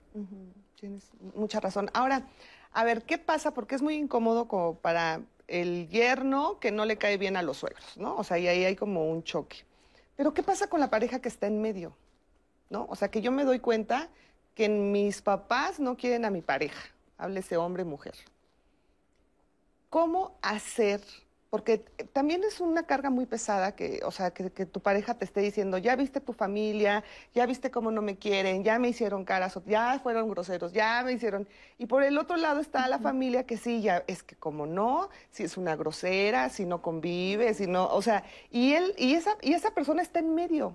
Porque por un lado están los seres que más ama, que son, pueden ser sus padres, sus hermanos, pero por otro lado también está esa otra persona que ama y que eligió para vivir ¿Cómo hacer y cómo, cómo mantener? ¿Qué le diríamos a estas personas que se encuentran en esa situación? Porque también dicen, estoy en medio de mi mamá y de mi esposa. ¿A quién? Si tengo a una contenta, a la otra se me enoja. ¿Cómo le hace, cómo, ¿Qué le dirían a esas personas? Eh, Es que pareciera obvio que tiene que estar en medio, ese es el problema, ¿no? Porque es mi papá, es mi pareja. Pero es conflicto de ellos dos. Sí. Sí, si no se caen bien ellos es por algo. Ahora, ¿qué va a pasar para que podamos facilitar? Y tiene que pasar en todas las dinámicas familiares. O sea, si los papás y los yernos no se llevan bien, ellos son los que tienen que hablar. Ahora, algo que hace que no hablen es que tú estás en medio. Entonces están en ese mal hábito de comunicación, de triangular, ¿no? Aquí lo difícil, y que sí es un reto, porque ahí te suena así como muy sencillo, no, sí es un reto, ¿no? Hacer que hablen entre ellos. Parte de la, de la dinámica familiar es que ellos tienen que empezar a resolver sus propios problemas. Y parte de todo esto es ver cuál, cuánta flexibilidad tienen ellos. Porque si de entrada mi pareja no quiere hablar cosas con los papás, o los papás también ponen un límite, o sea, eso tiende a hacer que los problemas estén reciclando y reciclando y reciclando. Y tú tienes que estarlos arreglando, pero como no son tus problemas, las soluciones no van a ser muy eficientes. ¿No? Entonces, algo que también que tenemos que promover en las relaciones familiares son estas charlas entre los suegros y los yernos, o las yernas. Y tenemos que promover que haya esa franqueza, esa confianza y esa apertura, pero sobre todo esta flexibilidad. Porque ahorita muchos testimonios han sido eso. Si hubo flexibilidad de la familia, para escuchar, ¿no?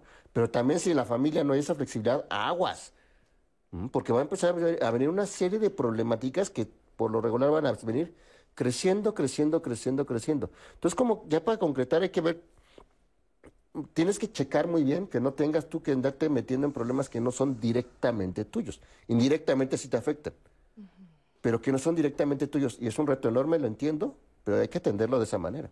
Fíjate, yo hubiera pensado que si yo tengo un conflicto con la familia de mi pareja, yo no tendría que hablarlo con ellos. Me acabas de quitar la venda de los ojos, ¿eh? literal, porque yo hubiera pensado, no, yo no lo voy a hablar con ellos porque no me voy a enfrentar a ellos. Yo lo hablo con mi pareja porque tal vez si yo se los digo a ellos que me molesta que me abran el refri, lo van a ver como una agresión. Entonces, yo prefiero decirle a mi pareja, oye, le puedes decir de, la forma, tú los conoces bien, porque tal vez mi, mi forma no les va a parecer. ¿Podrías decirles tú así, mi amor, que no me gusta y bla, y que es algo independiente ya a ellos, para no causar conflicto? Pero entonces, tendría que ir yo directamente a decirle... Sí, le digo, de forma amable, con apertura, ¿no? Pero esa franqueza siempre hace que la comunicación y el poder esté circulando en las familias. ¿No? Y son cosas que no son... Pienso que suena ideal y sería lo ideal, pero creo que la cultura nuestra no da para eso. No estamos preparados. No, estamos preparados para eso. ¿Tú qué? Tú si tú no eres claro. mi hija, mi hijo, no con él, no con ella. Es que aparte de lo cultural son las reglas internas. Son muy importantes las reglas internas de las familias, aunque la cultura se mueva o no. Eso es algo que también hay que tener en cuenta. Hay parejas, hay familias que tienen unas reglas internas que permiten abrir esos temas que la hemos arriba. Exactamente. Vamos a hacer una pausa y regresamos con más del tema Me casé contigo, no con tu familia. Regresando también vamos a leer más comentarios que usted nos hace el favor de enviarnos. Así que lo invitamos a que continúe con nosotros aquí en Diálogos en Confianza.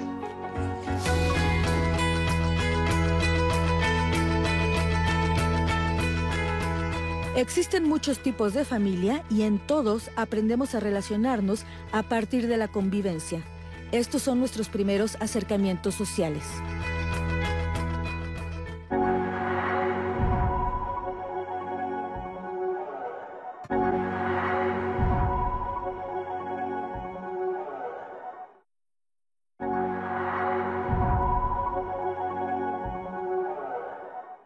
Eh, las etapas de la vida, ¿no? Y una de esas etapas es individualizarnos, separarnos de la familia. Una opción es, me separo, hago mi propio núcleo, ¿no? Y empiezo yo mi propia historia. En la parte práctica muchas veces no se termina de dar esa separación, entonces es más fácil para muchas personas integrar a la pareja a la familia. Es más práctico sí anexar a la, a la pareja a la familia, pero siempre y cuando haya normas, reglas muy claras que difícilmente se dan integrar a la pareja o al nuevo integrante de la, de la gran familia a la familia nuestra tiene un origen cultural. Esto del casado casa quiere, eh, respetar la individualidad de esta nueva pareja es muy nuevo. Las mujeres ingresamos a las universidades, a los espacios públicos, eh, laborales, recibimos un ingreso propio y empieza esta idea de Bueno, pero yo ¿por qué me tengo que anexar a los valores de esta familia? Si yo puedo tener mi lana, mi casa, mi estructura, si quiero decidir contigo esta nueva familia.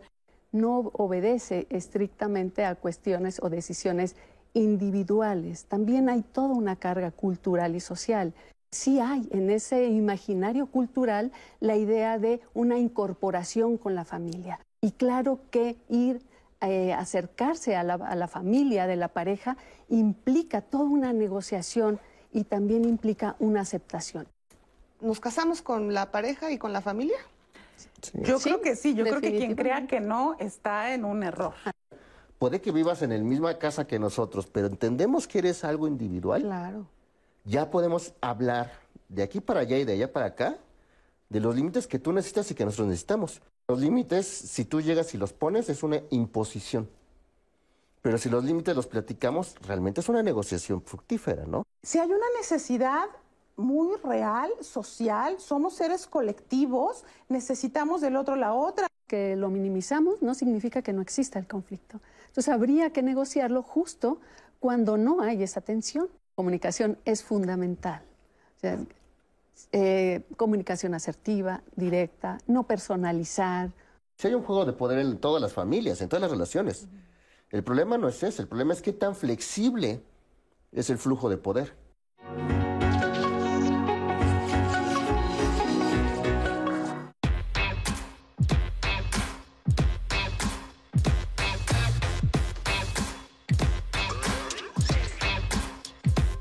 La familia política de la pareja oh, puede ser un problema serio.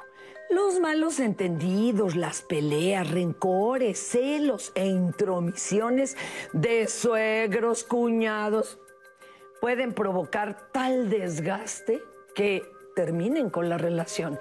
Y, por ejemplo, no un botón, sino una película en Adivina quién viene a cenar.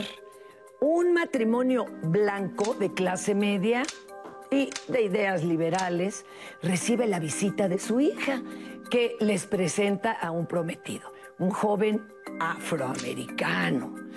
La joven educada en ideas progresistas cree que sus padres van a aceptar de buena gana eh, a este muchacho y que se case con él, pero las cosas no salen como ella esperaba. En algún punto de la cinta la mamá de la chica dice, uno cree haber educado a la perfección a sus hijos y les inculca unos valores y unas directrices y al final estos eligen parejas afectivas que no siempre se ajustan a nuestras expectativas familiares.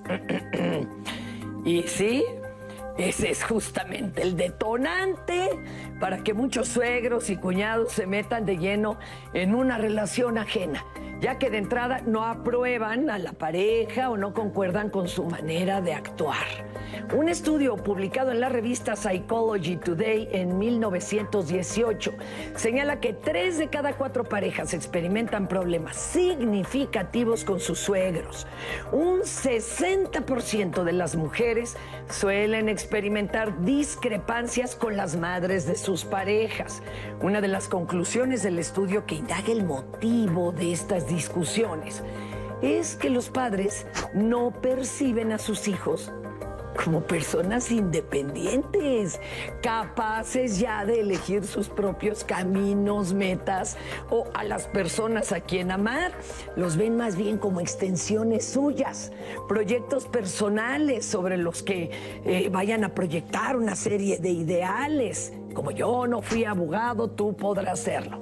Así que cuando sus hijos inician una relación de pareja, al notar que el novio o la novia no concuerda con el proyecto de vida que ellos se imaginaron para sus hijos, se suele asomar la sombra de la decepción que llega a tomar forma de suegro o suegra entrometidos, por no decir metiches, que además intentan salvar el proyecto de vida que ellos planeaban antes para sus retoños.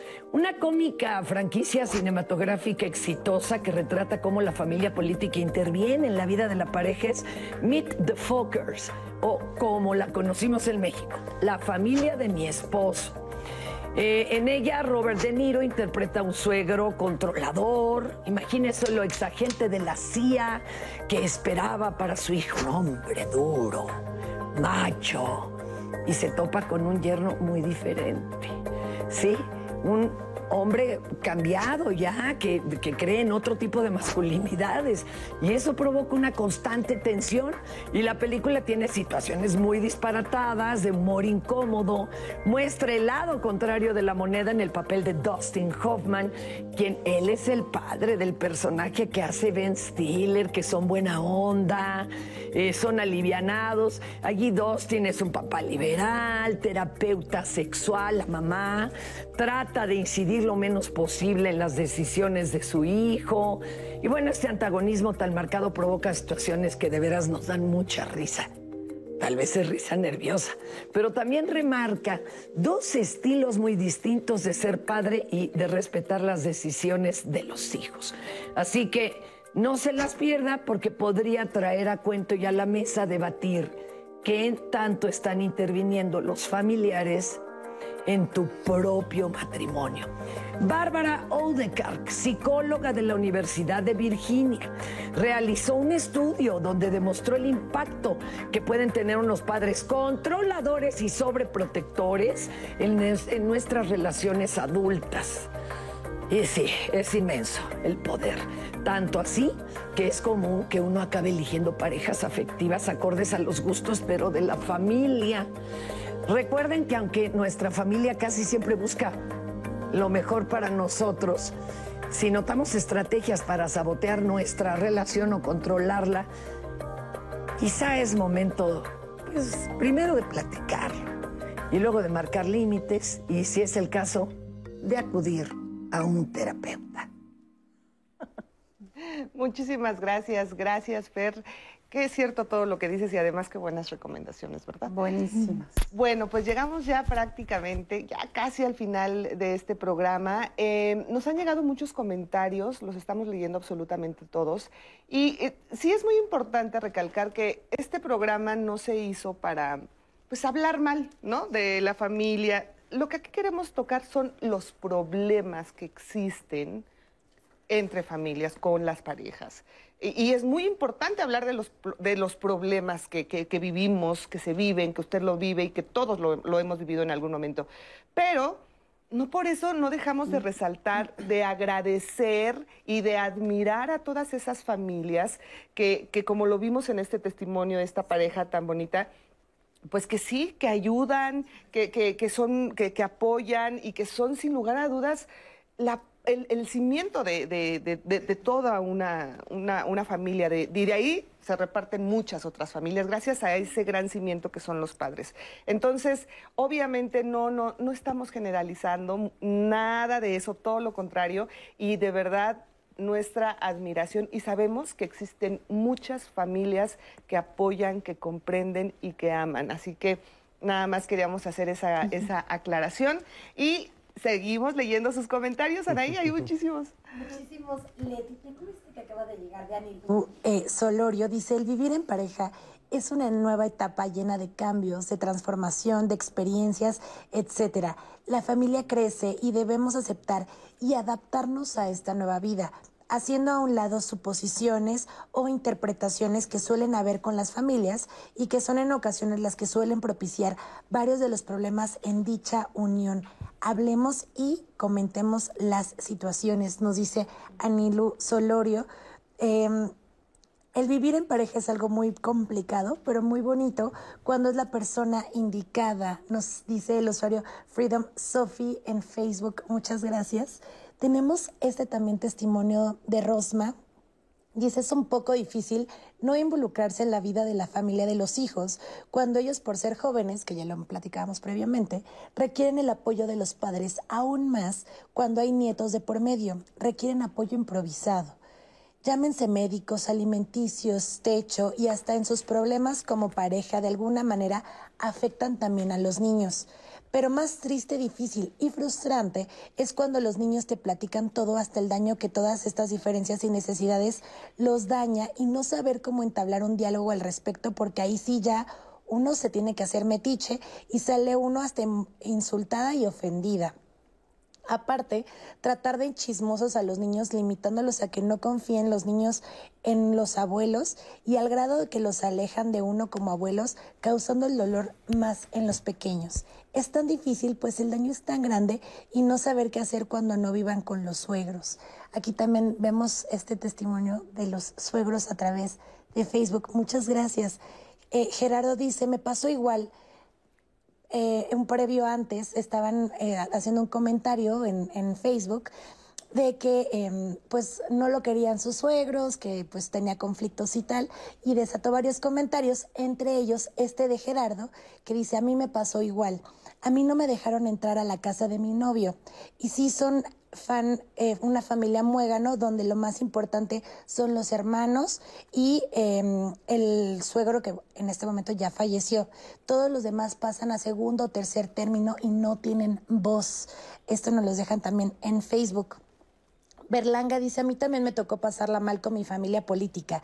Quise salir de Guatemala y entré a Guatepeor. No supe qué hacer nos confiesa, nos confiesa a través de Twitter. Y luego aquí tenemos en, en comentario también en YouTube, cuando nos casamos la familia de mi esposo se empezó a meter y querer saber qué hacíamos a cada momento. Aunque vivíamos en ciudades diferentes, quería toda la festividad con ellos, dejando a mi familia al final. A mis hijos los querían confesar de qué hacíamos hasta que puse un límite los querían confesar, o sea, el tema religioso y tal, hasta que yo puse un límite, em, porque ellos no tienen que saber qué hacemos o qué no hacemos. Y los días festivos, ni con su familia ni con la mía, en Navidad y el Año Nuevo, desde hace muchos años, establecimos entre mi pareja que la Navidad es con sus padres y el Año Nuevo con mis padres. Pero esas son decisiones de pareja y ellos nos los estaban exigiendo. Eh, Laura García dice, yo no me casé con mi pareja, pero me di cuenta que en casa de sus papás había un matriarcado impresionante. La señora era la que mandaba en todo a sus hijos y su esposo no tenía ni voz ni voto. Ella nos dice, tal vez porque el señor era alcohólico. Mi pareja no hacía planes en Navidad o Año Nuevo, sino era primero preguntarle a su mamá. A partir de lo que decía su mamá, era lo que hacíamos en las festividades. Qué bueno que no me casé, lo pone en mayúsculas, pues es una familia muy tóxica. ¿Alguno de los comentarios, Leti? Muy bien, pues gracias, gracias a todos por eh, escribirnos. Y pues sí, te deja reflexionando muchas cosas, pero a ver, ¿por qué se piensa que la pareja tiene que estar pegada todo el tiempo a la pareja y que si tienen que ir así como juntos a las fiestas, al fin de semana? O sea, ¿por qué si de repente alguien llega solo a una fiesta, se piensa que está mal o que tu pareja no te quiere porque se supone que tienen que estar juntos todo el tiempo. No es sano si no llegamos a un acuerdo de que me la quiero pasar Navidad con mis papás y tú con tus papás, irnos cada quien con nuestros padres y no pasa absolutamente nada, ¿no sería también como una solución? ¿Por qué nos cuesta tanto trabajo decir, no, tienes que ir conmigo? Es que hay mitos del amor también hay una serie de ideas preconcebidas, eh, exclusivo y excluyente, hacer todo juntos, la idea de la media naranja, y eso tiene impacto en las relaciones cotidianas. De tal manera que si tú estás pensando que la otra persona es tu alma gemela y tu media naranja, si no estás con ella, te vas a sentir en falta. Y hay esa idea también del amor. Es que el amor también es un, es un pensamiento, no solo es una forma de vincularse con el otro, es elegir. Y cuando eliges, también eliges en ese imaginario social. Entonces, eh, el amor tiene muchas trampas, tiene trampas para esta falta de individuación, tiene eh, trampas para estas relaciones jerárquicas, incluso para la violencia, y está ampliamente documentado. Entonces, si pensamos que el amor es entre dos y, eso se dirime en un acuerdo, o sea, creo que ahí estamos equivocados, porque en realidad hasta los psicoanalistas tienen una frase así muy interesante que cuando una pareja entra a terapia, deben de, dejar la puerta abierta y tener muchas sillas, porque cuando llegan dos, llega Llegan, no solo llega la familia, claro. ¿no? llegan la genealogía, pues, ¿no? Entonces me parece que ahí está hay un dato. Claro. Y fíjate que aparte de los mitos del amor, también hay mitos en la familia. ¿No? Y eso es algo muy fuerte y creo que se conecta con mucho de lo que ha pasado hoy en redes sociales. Un mito muy común de los grupos es no hablemos de los problemas porque es buscar problemas. Y no es cierto, ¿no? Hablemos de los problemas para buscar soluciones. Exactamente. Ujú. Entonces, ¿qué es lo que estamos haciendo totalmente hoy aquí? ¿no? Pues vamos a buscar soluciones a los problemas, pero todo a nivel pareja, a nivel familiares, no hablemos de eso, no hagamos esto, busquemos la más práctica, la menos problemática, aunque no nos guste y no sea realmente una solución que nos ayude a crecer. ¿no? Entonces, ¿sabes qué? Vamos a hacerla más fácil. Tú vete, o vamos, o no vamos, o hacemos, o no hacemos, y buscamos la menos peleonera. Entonces, lo que hay que buscar sí es tener pláticas súper incómodas, ¿no? Pero sí hay que recordar esto y que creo que hay algo que podemos subrayar, ¿no? Vamos a buscar soluciones cuando estemos platicando algo, que también es algo que se nos olvida mucho, ¿no? Platicamos para pelear, ¿no? Me estás diciendo algo, a ver qué te contesto, ¿no? Hoy quiero ir con, mi abue- con mis abuelos, con mis papás. Ah, sí, pero ¿por qué no con los míos? Y, no, y eso no es buscar soluciones. ¿no? Entonces también dentro de todos estos mitos de que la pareja siempre unida, ok, la pareja siempre hay el centro, ok, pues, es- sí es mucho mito, puede ser, pero también los mitos de que están alrededor de todo eso hay que irlos rompiendo y pues hay que ir metiendo nuevos conceptos, nuevas ideas, pero por eso es algo innovador y muy saludable el concepto de individualidad dentro de la pareja y dentro de la familia. Exactamente. Permítanme, vamos a ver la cartelera porque vamos a hacer un Ah. paréntesis. Vamos a ver la cartelera de la siguiente semana de Diálogos en Confianza. Ya a ver qué programas tan buenos para que nos acompañe aquí de lunes a viernes. La próxima semana te esperamos en Diálogos en Confianza con programas que serán de tu interés. ¿Sientes pesadez en las piernas, cansancio e hinchazón y las venas se hacen visibles como arañitas? Pensaste que se trata de varices, pero ¿qué tanto conoces de ellas y de la enfermedad venosa crónica? Se trata de un problema de salud que va más allá de lo estético. El lunes, infórmate. Seguro has escuchado la expresión, a esa persona es un chaborruco, pero ¿sabes qué significa? Además de identificar cómo son y se comportan, vale la pena conocer los efectos que esta actitud puede generar en la familia. El martes, acompáñanos a reflexionar sobre los chaborrucos. ¿Cuántas veces has aceptado algo cuando en realidad no querías? ¿Por qué nos cuesta tanto trabajo decir no? Hay quien piensa que es cultural, que tiene que ver con educación o que es por temor a expresar lo que sentimos. El miércoles analizaremos la importancia de decir no y cómo hacerlo. Si eres una persona que vive sola, seguramente ya sabes qué tienes que hacer, a quién avisar y cómo comunicarte si sufres un accidente en casa. ¿Requieres algo o te quedaste sin llaves? ¿No lo habías pensado? Entonces, te esperamos el jueves para diseñar estrategias ante los riesgos de vivir solo. Hablar de dinero no es fácil y con la pareja se complica aún más. Ante el amor, obviamos establecer acuerdos sobre la distribución de los ingresos y quién se hará cargo de los gastos, pero es necesario hacerlo en beneficio de la relación para asegurar el desarrollo de cada uno, así como de los proyectos en común. El viernes, el costo de la vida en pareja.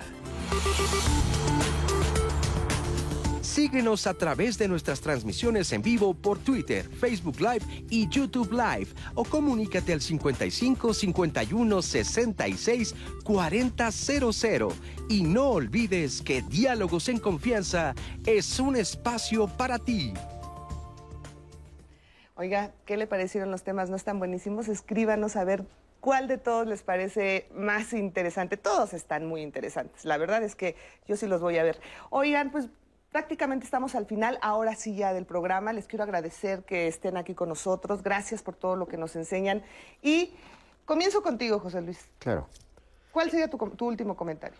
Mira, tenemos que aprender a tener pláticas incómodas, pero respetuosas. Buscando soluciones y si tengo que hablar directamente con mis suegros, hablo con ellos. No tenemos que triangular porque eso ensucia la comunicación siempre. Muchísimas gracias. Gracias. Abigail. Eh, sí, ah, querer llegar a mejores acuerdos en la familia política, la propia, es importante saber que a veces va a implicar romper. Romper la estructura familiar que se tenía, es decir, decir, no me gusta esto y esto y esto, tú siempre has hecho esto y esto y esto, y a lo mejor el otro no lo va a aceptar. Y a lo mejor el otro va a decir, sí, pues mucho gusto que no te guste, o que a tu pareja no le guste.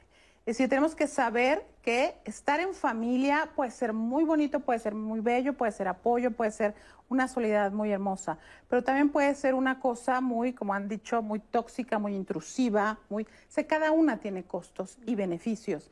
Entonces es importante saber qué quiero, qué puedo, y si creo que quiero algo, pero siento que no puedo, busca ayuda emocional, que un profesional o alguien que puedas explicar esto que te pasa te ayude a resolver aquello que no puedes. Muy bien, muchísimas gracias. Gracias a ti, Leti. Oliva. Yo diría que aprendamos a democratizar las relaciones en la familia. Eso significaría entonces que respetemos las diferencias, respetemos con equidad, con igualdad y podamos vivir en familia, que también es una red social fundamental de apoyo antes y ahora más que nunca. Así es. Pues muchísimas gracias por estar con nosotros. Gracias también a todos ustedes que nos escribieron, que se comunicaron con nosotros, que compartieron sus testimonios y también quiero que despedirme con Anaí con comentarios y agradecimientos. No, totalmente, Leti. Fueron súper participativos y enriquece la conversación. Y yo no sé si, se, si sepa la audiencia en este momento que tenemos dos formas de que vuelvan a ver estos contenidos y puedan disfrutar más de más información. Uno es el blog de Diálogos en Confianza. Lo pueden buscar así, literal, Diálogos en Confianza. Es lo primero que te sale. Textos, los videos. La verdad es que es muy rico que ustedes lo puedan disfrutar a través de este medio, nuestro programa y obvio, obvio también Spotify.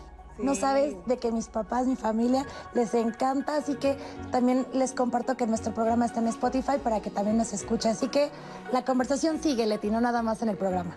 Así es, sigue y seguirá porque usted sabe que este programa es para crecer juntos como sociedad, como familia, los viernes como pareja y nuestra única intención pues es que de la mano de nuestros grandes especialistas que nos acompañan pues podamos resolver problemas y tener una relación de pareja mucho más constructiva, mucho más amorosa, mucho más sana, que eso es lo más importante. Así que gracias por acompañarnos, lo invitamos a que continúe aquí en la programación del 11 y si puede, pues acompáñame a las 2 de la tarde en el noticiario. Gracias, hasta la próxima.